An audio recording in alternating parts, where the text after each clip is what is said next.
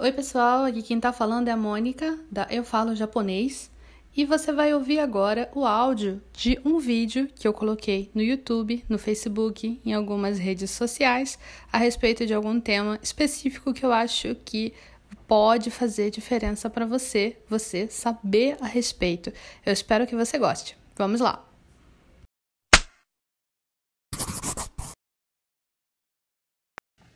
A pergunta do Mizuki Fernando. Ele pergunta: Sensei, tem algum estudo de kanji? O que significa cada tipo de traço? Por exemplo, o kanji de Manabu, né? Aqui que é esse kanji de é, aprender, né? Ele tem ideia de aprender. Por exemplo, embaixo é Kodomo, em cima, né? Em cima. Então, é, ele perguntou inicialmente é, se tem algum tipo de estudo que significa cada traço. Geralmente, quando a gente estuda kanji, a gente realmente estuda é, o que cada pedaço significa. A gente estuda isso, o que cada pedaço significa, mas nem sempre todos os é, pedaços, nem sempre todos os pedaços vão ter um significado que vai fazer sentido com o, o sentido final da coisa, tá? Nem sempre. Isso pode parecer contraintuitivo, mas nem sempre tem um significado que vai conectar. Ah, é por isso que essa letra significa isso. Todos os pedaços fazem sentido. Nem sempre vai fazer sentido. Por quê? Porque os kanjis têm milhares de anos de idade. Os kanjis foram inventados por uma cultura muito diferente da nossa que já envelheceu muito. Então, isso significa que as pessoas que inventaram essas letras não deve, não deve ter sobrado nem uma partícula de osso dessas pessoas agora. Talvez tenha um pouquinho, mas essas pessoas já morreram há muito tempo e as ideias que elas tinham é, são muito diferentes das ideias que nós temos, das associações mentais que nós fazemos.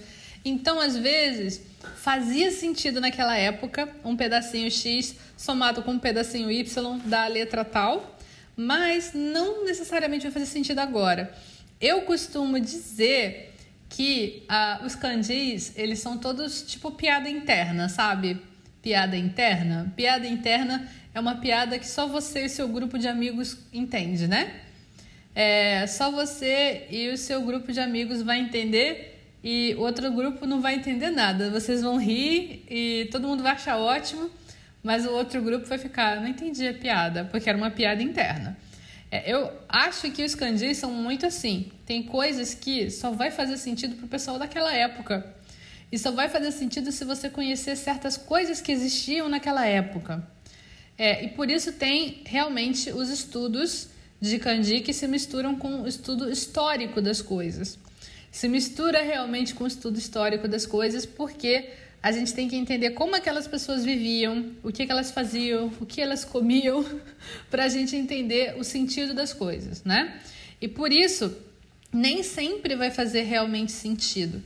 Nem sempre vai fazer realmente sentido essa conexão, mas em muitos casos vai.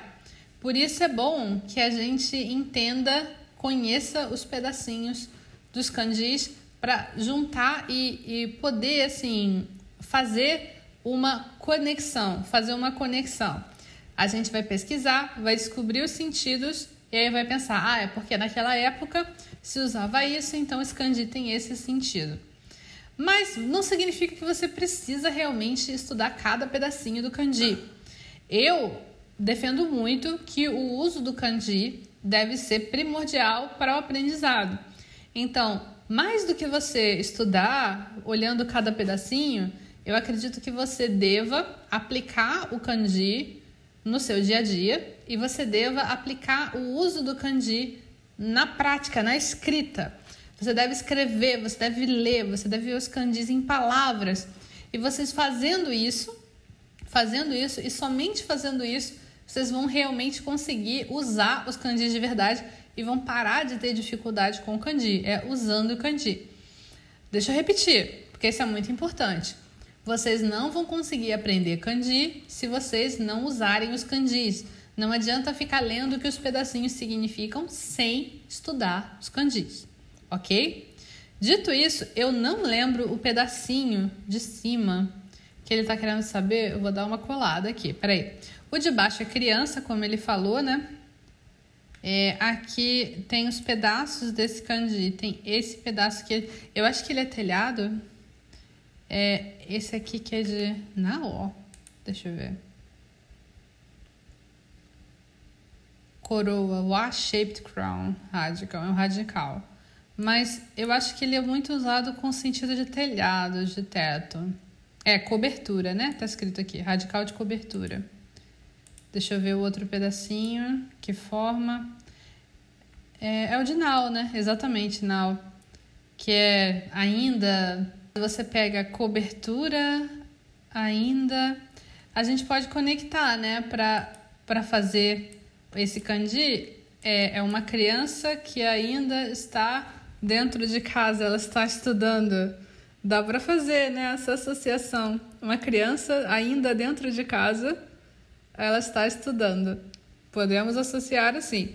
É, uma coisa que é importante eu destacar para vocês é que o kanji, é, estudo de japonês com kanji, é uma coisa que as pessoas inventam as próprias histórias para o kanji. Tem histórias que são assim as histórias oficiais do kanji, mas não necessariamente, não necessariamente uh, essas, essas histórias elas são assim verdade verdadeira, porque as pessoas pesquisaram para chegar a eles inventaram os kanjis dessa forma porque naquela época se usava nananã, mas as pessoas que pesquisaram isso, isso são simples, simples teorias não tem como ter 100% de certeza. Por isso, para mim, Candice sempre vai ser, explicação de Candice sempre vai ser piada interna. É, o Gabriel comentou uma coisa interessante aqui. Boa noite, gente. Boa noite que chegou, o pessoal que chegou. O Gabriel falou: fora o fato da adaptação do chinês para o japonês, a língua já existia e adaptar uma escrita às vezes nem precisa fazer sentido. Exatamente, exatamente. Por quê? O que acontece é que os japoneses pegaram os kanjis é, e jogaram para a língua japonesa, eles pegaram os kanjis que eram da China. Isso significa que, de repente, eles não estão nem usando com o significado correto da coisa. Tem muitos casos que eles não estão usando o significado correto, eles estão usando um significado, que um kanji, que para eles faz sentido usar com uma palavra. Mas, de repente, nem faz sentido pensando no significado chinês da coisa, né? Mas eu repito, é importante que vocês usem os kanjis, ok? Agora eu tenho uma dica para você se você gostou desse vídeo.